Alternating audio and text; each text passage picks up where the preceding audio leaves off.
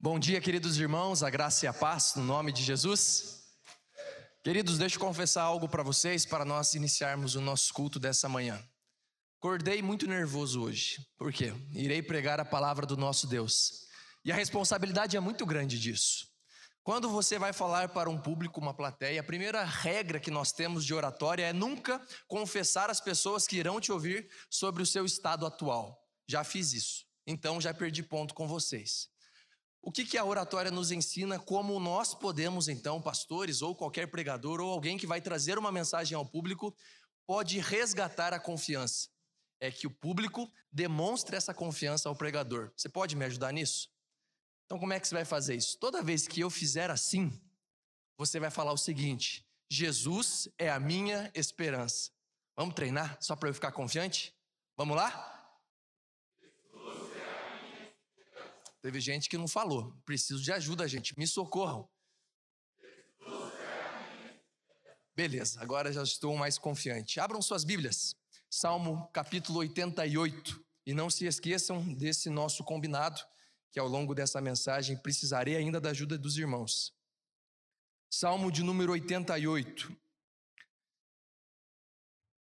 Diz assim a palavra do nosso Deus: Ó Senhor, Deus da minha salvação, dia e noite clamo diante de ti.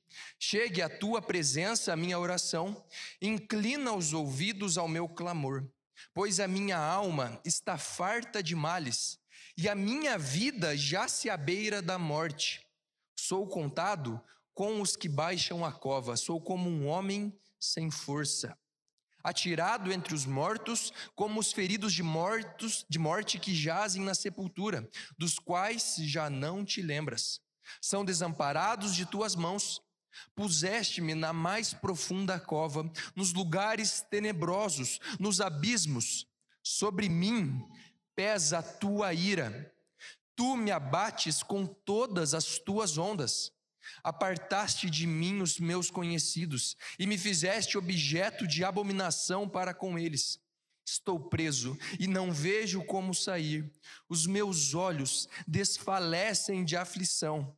Dia após dia venho clamando a ti, Senhor, e te levanto as minhas mãos. Mostrarás tu prodígios aos mortos, ou os finados se levantarão para te louvar? Será referida a tua bondade na sepultura? A tua fidelidade nos abismos?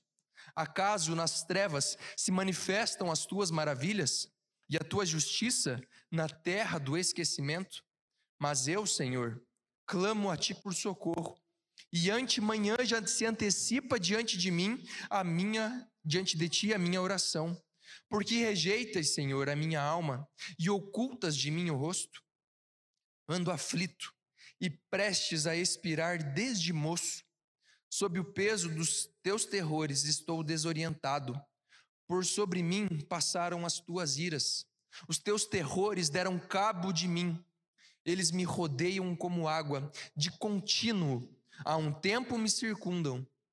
Para longe de mim afastaste amigo e companheiro. Os meus conhecidos são trevas. Santo e maravilhoso Deus, que esse seja o momento em que a sua igreja é edificada na sua palavra. Nesse momento, não seja eu, mas seja o Senhor falando ao seu povo. Que no nome de Jesus, esse salmo seja um salmo para nós refletirmos a respeito de uma das mais terríveis coisas que podem acontecer na nossa vida: sofrimento, pensamentos de morte, tristeza, desesperança. Que nós possamos, nesse momento, ser visitados pela Sua presença que o seu Santo Espírito enche o coração de cada pessoa que está aqui presente. E que no nome de Jesus nós possamos sair daqui hoje convictos de que o Senhor é a nossa esperança.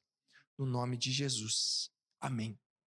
William Cooper, nascido em 1731. Aos seis anos, William Cooper perdeu a sua mãe. Aos dez, diante de tamanho sofrimento, seu pai, muito ocupado com os afazeres políticos e sociais que tinha no contexto da Inglaterra, o enviou para um internato, onde William Cooper sofreu abusos, foi esquecido, sofreu violência psicológica, violência física, uma vida horrível e cheia de desapontamentos.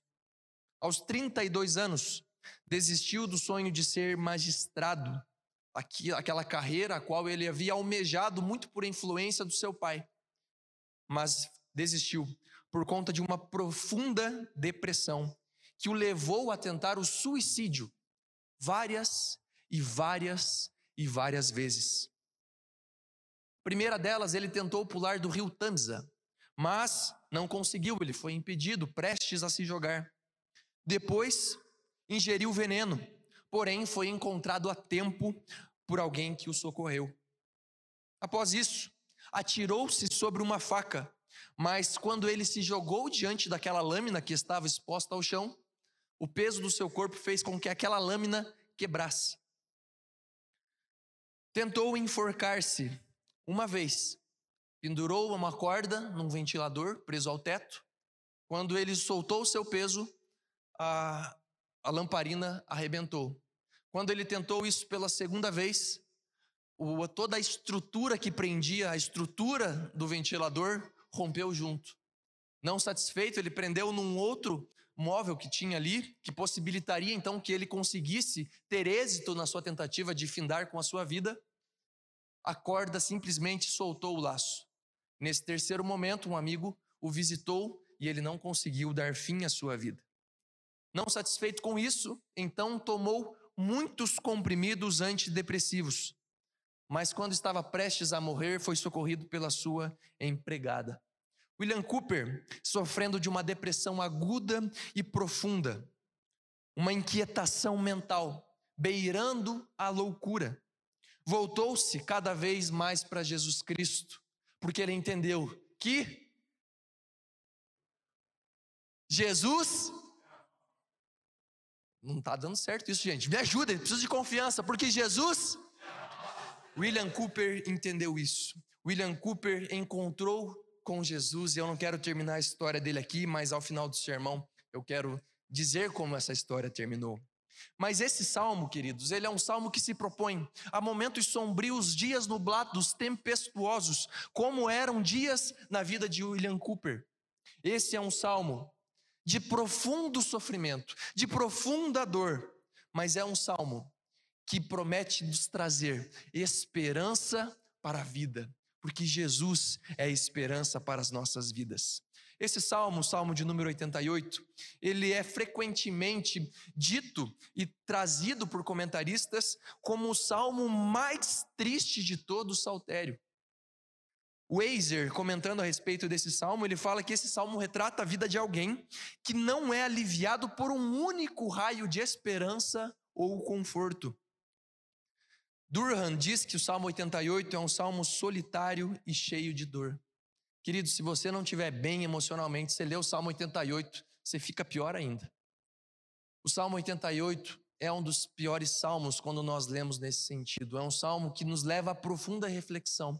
É um salmo que faz nós, a partir de uma imaginação, entender o que de fato é o sofrimento. Sofrimento que muitas pessoas aqui entre nós enfrentam. Alguém perto de você, algum familiar seu. Esse salmo retrata exatamente o que passa na mente de uma pessoa dessas. essas descrições trazidas então por esses comentaristas, elas não devem ser aplicadas fora de um contexto. Muitos comentaristas também, analisando esse salmo, eles falam o seguinte: que nós não podemos ler somente o salmo, o salmo 88. Que assim que a gente termina o salmo 88, a gente já começa o 89.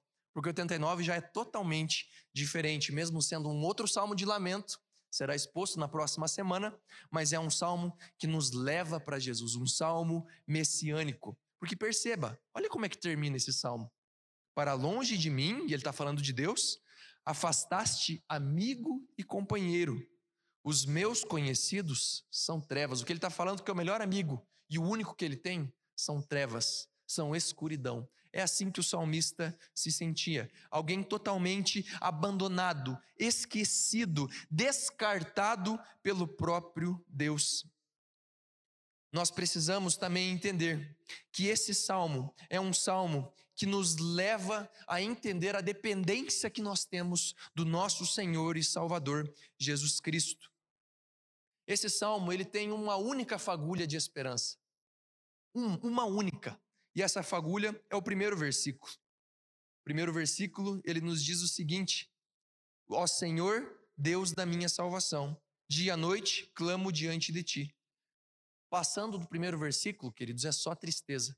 Pode ir revendo aí, pode ir relendo que você vai perceber que não tem nada, nenhuma boa notícia que a gente possa ler e possa ter os nossos corações, corações cheios. Esse salmo contém lamentações muito graves, derramadas pela pena inspirada de um autor, o qual está sobre aflição muito severa, quase a ponto de desesperar-se. Mas ele, ao mesmo tempo, enquanto luta contra esse sofrimento, declara a invencível firmeza de sua fé. E isso é o primeiro versículo. Deus, o Deus da minha salvação. Em primeiro lugar, queridos, esse salmo nos mostra um homem, uma pessoa, um servo de Deus, clamando diante algum lugar. Olha o que dizem os versículos do 1 ao 8. Separei alguns versículos específicos. Versículo 2: Chegue a tua presença. A presença de alguém implica em um lugar. Quando você está presente, você está presente em um lugar. Inclina os teus ouvidos ao meu clamor. Versículo 4: Sou contado com os que baixam a cova. Cova, um lugar. Versículo 5: Atirado entre os mortos, como os feridos de morte que jazem na sepultura. É exatamente assim que esse homem se via, como alguém deitado numa cova, clamando a Deus por vida e Deus não o ouvindo. E aí ele continua dizendo: A Deus, puseste-me na mais profunda cova nos lugares tenebrosos, nos abismos. Versículo 8: Estou preso e não vejo como sair. Esse homem olhava para a sua vida, esse homem olhava para o seu contexto e ele não encontrava saída, não encontrava nada que pudesse apontar para ele algo o qual ele poderia sair. Você já se sentiu assim? Muitas vezes nós nos sentimos assim.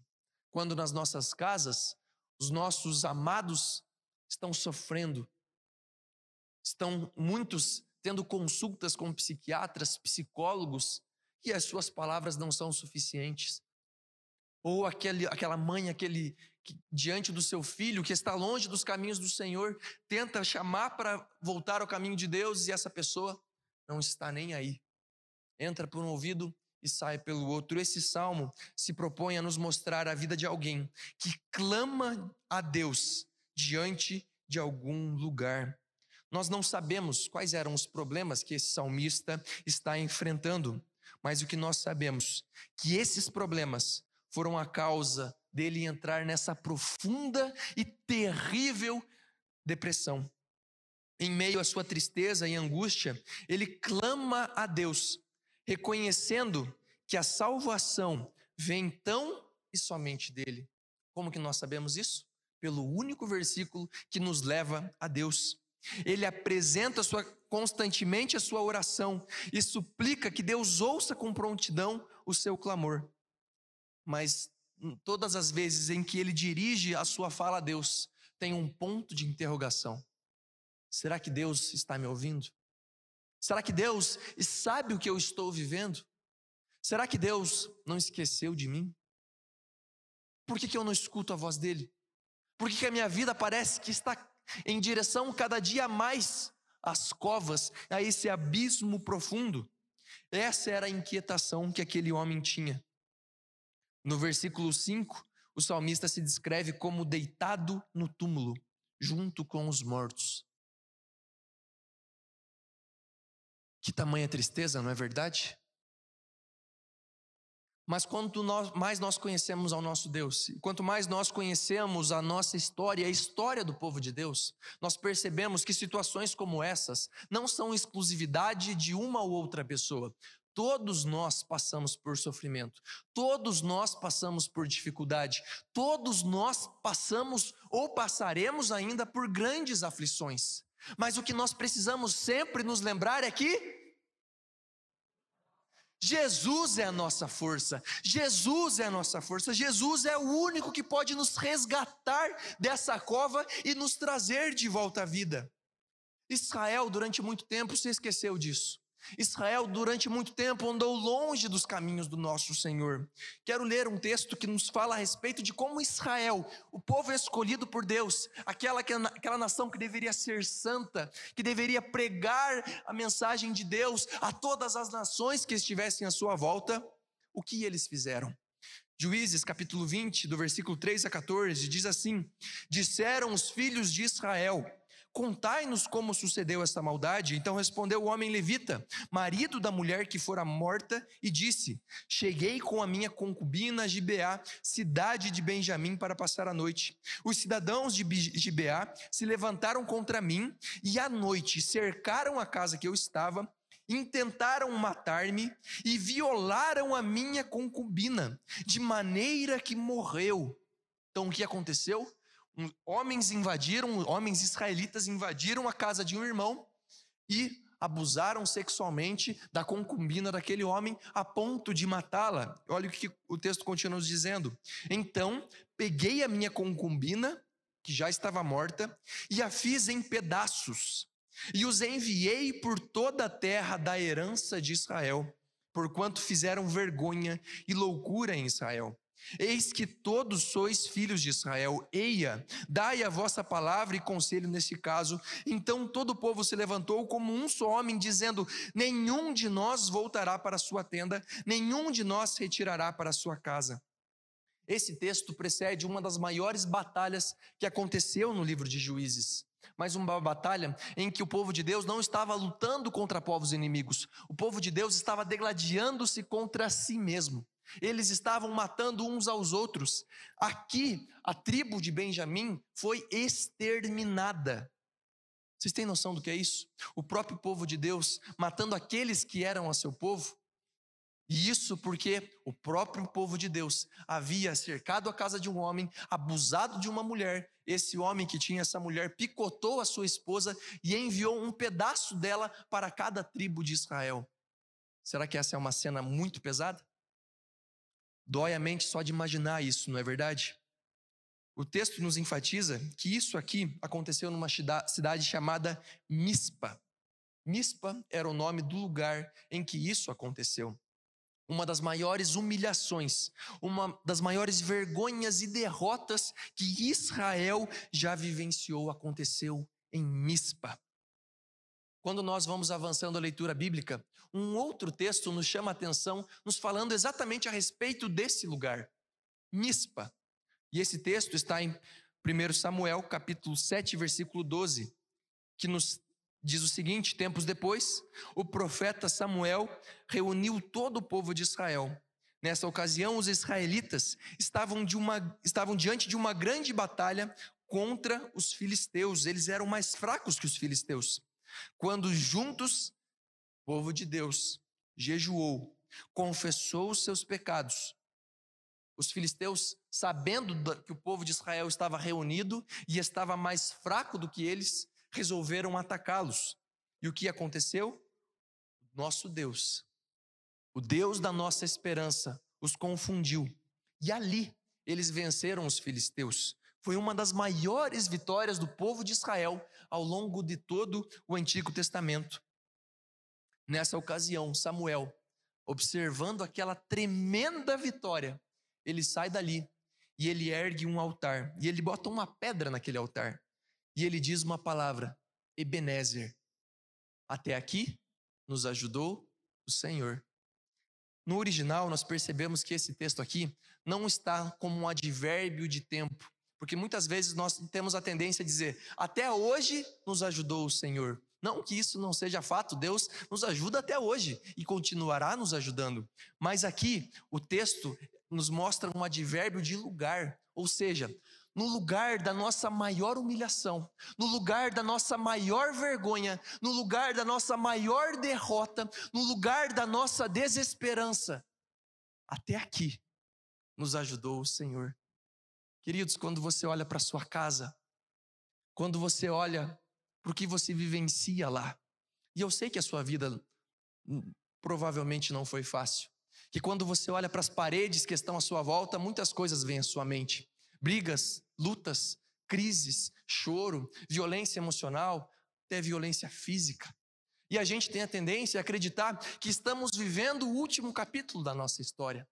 Mas esse texto nos lembra que quando nós clamamos diante desse lugar, nós temos a vitória em Jesus. E poderemos dizer, assim como Samuel disse: Até aqui nos ajudou o Senhor. Porque você é bom? Porque você vem na igreja todo domingo? Não. Mas por quê? Jesus é a nossa esperança, Jesus transformará todo e qualquer contexto. O salmista aqui, ele clama por um lugar em que ele estava, e Deus ouvirá a oração do seu povo. E aqui, já avançando no nosso texto, ele continua dizendo que nesse lugar de humilhação que Israel viveu, foi dada uma das maiores vitórias que Israel já provou. E como que nós temos certeza disso? Porque o nosso Deus não é um Deus que simplesmente ouve as nossas orações. No salmo exposto pelo pastor Juliano, Salmo 86, tem a mesma é, linguagem exposta pelo salmista aqui. O nosso Deus é um Deus que inclina o seu ouvido, no sentido de que ele escuta as nossas orações. Eu compartilhar com vocês uma vergonha que eu passei. Tive a nossa viagem para a conferência Exponential lá nos Estados Unidos e eu tive a oportunidade de pregar numa igreja. E aí, junto com o pastor Juliano, eu recebi minha primeira oferta em dólar. Pensa na alegria do menino. Tirei uma foto do cheque que eu ganhei. Só que aí eu tinha um problema, né? Por quê? Eu tinha que trocar o meu cheque. E aí o pastor Juliano era o meu tradutor juramentado lá. Aonde eu ia, o pastor Juliano quebrava o galho, fazia os meus pedidos de almoço, enfim. Era quem estava me guiando lá. Só que aí no banco, eu e o Juliano ficamos lado a lado, em cabines diferentes. Daí eu falei, e agora, Jesus? Aí a moça olhou para mim e falou good morning, até que eu sabia good morning. E aí ela começou a falar outras coisas, aí eu desesperei, porque eu não sabia o que falar, né? Aí o que, que eu fiz? Ergui o meu cheque, fiz assim e fiz assim. Adivinha o que aconteceu? Consegui o dinheiro do meu, do, da oferta que eu tinha recebido. O que, que eu estou querendo dizer para vocês com isso? Que muitas vezes nós conversando com pessoas, nós conversando entre si, às vezes a gente ouve várias coisas e aquelas coisas não têm significado, algo prático para nós, principalmente agora que nós estamos de máscara, na é verdade. Então, você se encontra com uma pessoa normalmente não consegue entender exatamente o que ela disse. E aí o que, que você faz? Só faz um, um, dá um sorrisinho, não é verdade? O triste é quando ela faz uma pergunta e você dá esse sorrisinho, porque aí você não sabe o que fazer. Mas enfim, o nosso Deus não é esse Deus. O nosso Deus está muito mais parecido com a mulher do caixa, que mesmo eu não falando nada, ela entendeu o que eu precisava. Nosso Deus, queridos, é um Deus que não necessariamente precisa ouvir a nossa voz. Ele ouve inclusive os nossos gemidos, que não tem que ninguém ninguém mais conseguiria entender o que nós estamos dizendo. Esse é o nosso Deus. Nós precisamos sempre lembrar que o nosso Deus é Jesus é a nossa esperança. Avançando, versículos 8 a 12, nós percebemos que esse clamor não se dá somente em um lugar, mas ele também se dá diante de um estado. Versículo 9: Os meus olhos desfalecem de aflição. Dia após dia venho clamando a ti, Senhor, e te levanto as minhas mãos. Salmista está nos dizendo que ele fazia essa oração dia após dia: Senhor, escuta a minha oração. Senhor, ouve o que eu estou te dizendo. Senhor, que aquilo que eu estou vivendo, esse meu estado que eu estou enfrentando, não seja algo simplesmente ignorado pelo Senhor. Mesmo quando nós não podemos explicar o nosso presente estresse, a nossa presente situação, o nosso Deus nos ensina a apresentar a Ele esse apelo constante ao nosso Deus. Os gestos aqui que o salmista nos mostra são de alguém que implora por socorro, ele ergue as mãos. Quando nós vemos isso aqui no original, também nós vemos que esse é um dos verbos fortes, que nos dá, nos mostrando que alguém desesperado, como se alguém tivesse de joelhos, erguendo as suas mãos, pedindo: Senhor, escuta a minha oração, Senhor, não ignore o que eu estou vivendo, Senhor, ouve o que eu estou passando, Senhor, transforma o meu estado. E aí então o salmista começa a fazer uma série de indagações. o salmista chama a atenção de Deus para a sua condição, como daqueles que perecem, como daqueles que morrem. E ele diz o seguinte: Senhor, se o Senhor não me ouvir, logo eu estarei como eles, largado aquela cova, sem vida. E ele usa então uma variedade de expressões para descrever o que ele estava passando.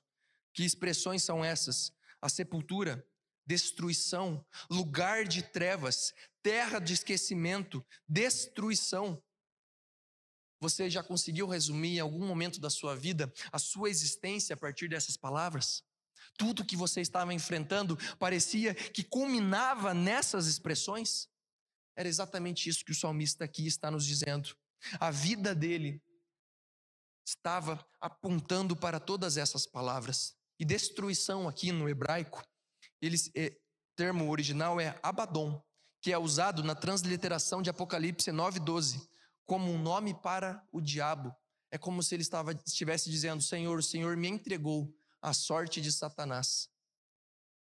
Olha que crise, olha que dificuldade esse homem está passando. Só que a história dele não termina aqui. Por quê?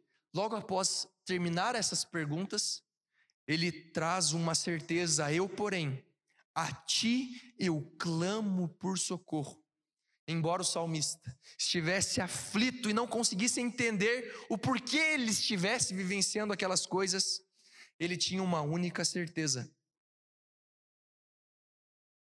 Jesus é a nossa esperança. O salmista entendeu que Deus era a esperança dele, que Deus era o único que poderia transformar o estado dele de derrota, de depressão, de humilhação para vitória.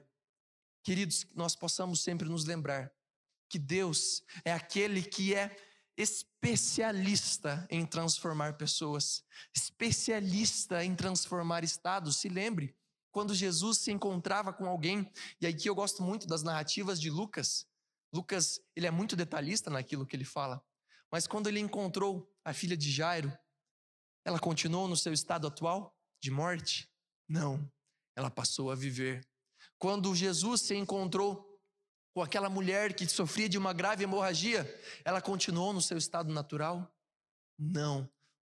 Ela foi transformada. Quando Jesus se encontra com aquele endemoniado no caminho da, da Galileia, aquele homem continuou no seu estado? Não. Querido, se você está aqui hoje, Jesus é aquele que pode transformar o seu estado. Jesus é aquele que pode transformar a sua vida. Quando nós nos achegamos ao nosso Deus, e Ele é a nossa esperança. Ele pode fazer tudo novo. Ele pode transformar todo e qualquer contexto. Ele pode transformar todo e qualquer estado.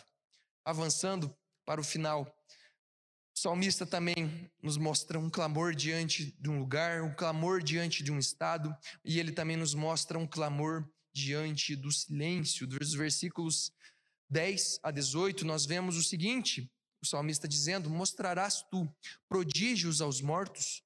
Ou os finados se levantarão para te louvar? Será referida a tua bondade na sepultura, a tua fidelidade nos abismos? Acaso nas trevas se manifestam as tuas maravilhas e a tua justiça na terra do esquecimento?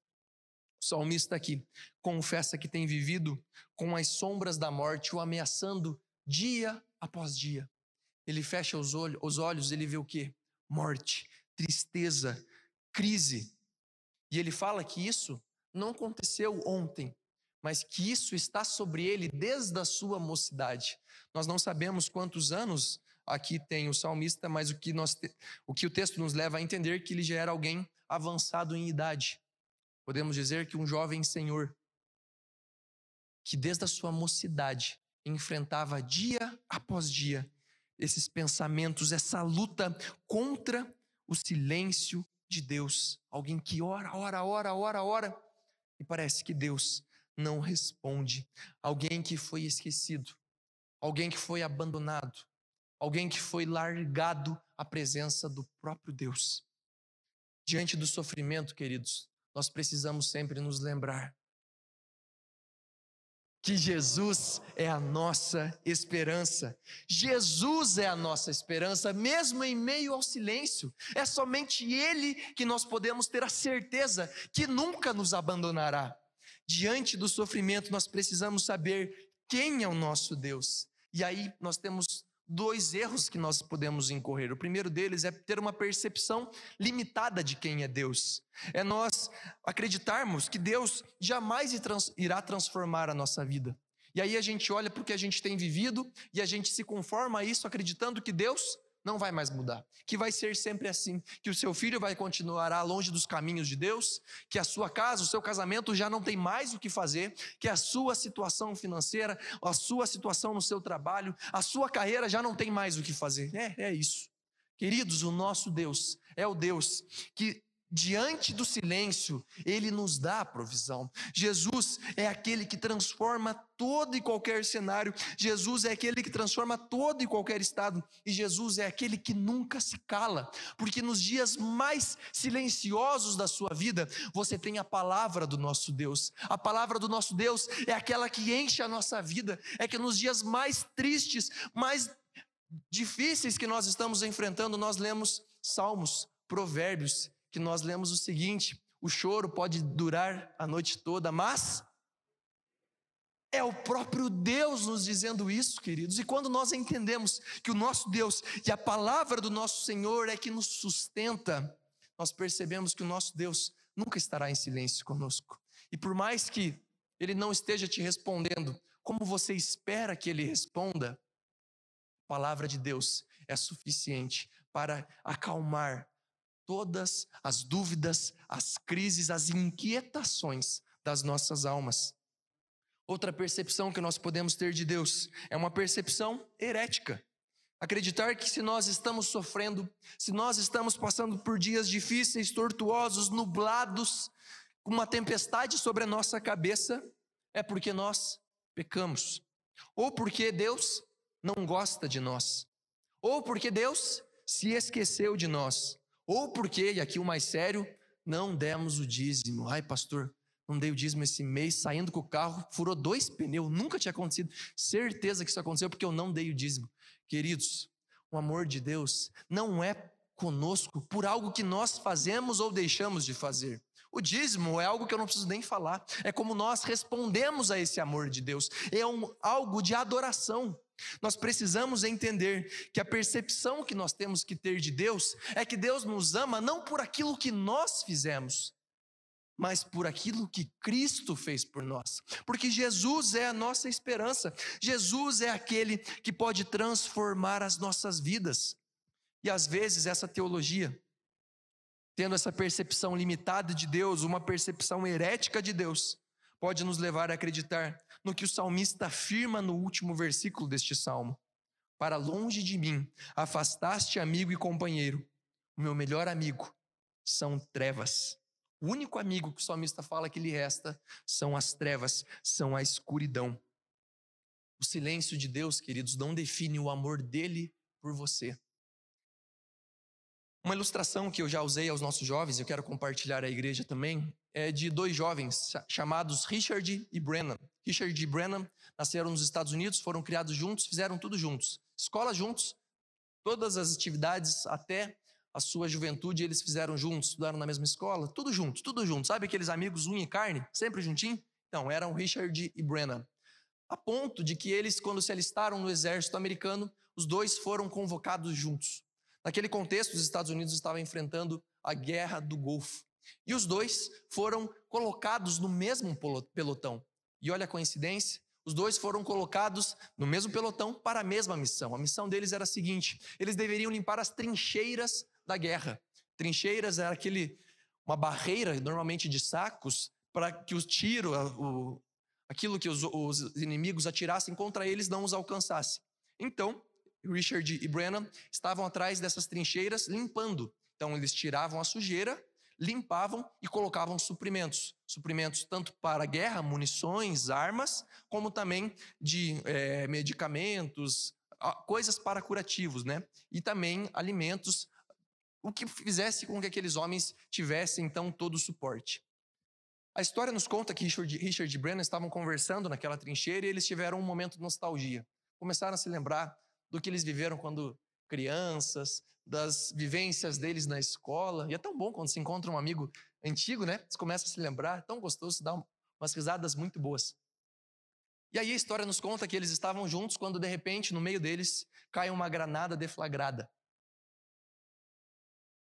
Brennan imediatamente ele olha para o seu amigo Richard e ele se joga sobre aquela granada, fazendo com que aquela explosão fizesse com que o seu amigo não morresse, garantisse a vida a ele. Mas isso custou a vida de Brennan.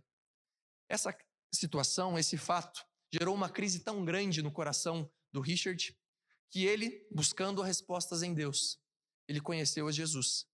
Ele se converteu. Ele se tornou um monge. E monge, a partir do momento em que você, eu não sei o termo que eles usam, mas que você, trazendo o termo que nós pastores usamos, momento que ele foi ordenado, eles têm a característica de mudar de nome. E aí o nome que ele escolheu foi Brennan, era o nome do seu melhor amigo, aquele que deu a sua vida por ele. Durante muito tempo, Brennan se dedicou a escrever livros. Brennan, ele é conhecido também como Brennan Manning. Dois livros muito famosos deles, O Impostor que Vive em Mim, O Evangelho Maltrapilho, dois livros que você precisa visitar. Brennan, então, agora um escritor, alguém conhecido, tinha uma dúvida no seu coração. Será que de fato meu amigo, o Brennan, que morreu por ele, de fato me amava? A ponto dele ir até a casa da mãe daquele seu amigo e perguntar para ela: será que o Brennan de fato me amava? A história nos conta que aquela mulher se levantou daquela cadeira onde ela estava sentada, tomando um chá com o monge Brennan.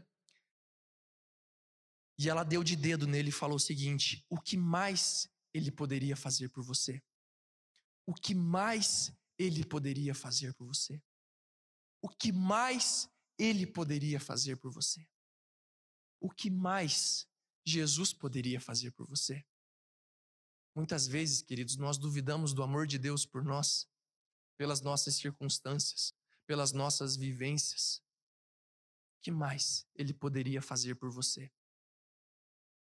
Esse salmo, eu estava conversando com o pastor Carlos logo antes da pregação, e ele me falou algo que mexeu muito com o meu coração e eu quero compartilhar com os irmãos. Esse salmo, ele é um salmo que retrata a vida de alguém, não somente do salmista, mas alguém que foi abandonado pelos seus, alguém que foi deixado à sorte pelo próprio Pai. Deus meu, Deus meu, por que me desamparaste? Alguém que foi esquecido por todos e pregado numa cruz. Alguém que foi feito maldição. Jesus Cristo, queridos. Ele foi abandonado para que todos os dias, quando nós lermos esses salmos, nosso coração não fique pesado, mas fique leve, porque todo o peso do pecado, todo o peso da morte foi imputado ao nosso Salvador. Que diante das maiores lutas da sua vida, você se lembre sempre que Jesus é a nossa esperança, Jesus é a minha esperança. Nos dias nublados, nos dias tempestuosos, nos dias de choro, de luta, de desesperança, que você possa sempre se lembrar: Jesus é a nossa esperança. Gostaria de chamar o grupo de louvor aqui à frente, que possamos sempre nos lembrar, queridos. Jesus, junto com os seus discípulos, em João 15, ele diz o seguinte: versículo 13: Ninguém tem amor maior do que este de dar alguém a própria vida em favor dos seus amigos. Diante da dúvida, substitua pela certeza. Jesus é a nossa esperança. Jesus pode transformar a sua vida. Jesus pode encher a sua vida de tal maneira a que tudo aquilo que você sofreu, tudo aquilo que você passou, possa ser transformado em vitória, em força, em alegria, a ponto de nós vivermos dias muito difíceis, mas olharmos para os céus e termos a certeza, certeza e a convicção de que mesmo o tempo estando nublado, mesmo a chuva caindo, mesmo os raios fazendo aquele barulho assustoso, assombroso sobre nós, o sol lá em cima ainda está raiando. Lembram do William Cooper? William Cooper viveu dias nublados, viveu dias assim, mas ele encontrou em Jesus a sua salvação. E ele compôs 64 hinos cristãos e muitas poesias, sendo considerado um dos maiores pregadores, poetas ingleses. Alguns hinos do nosso inário Novo Cântico são de autoria de William Cooper. Deixar de tarefinha para você. Depois dá uma olhada no hino 106 do nosso inário. Jesus te abençoe, querido.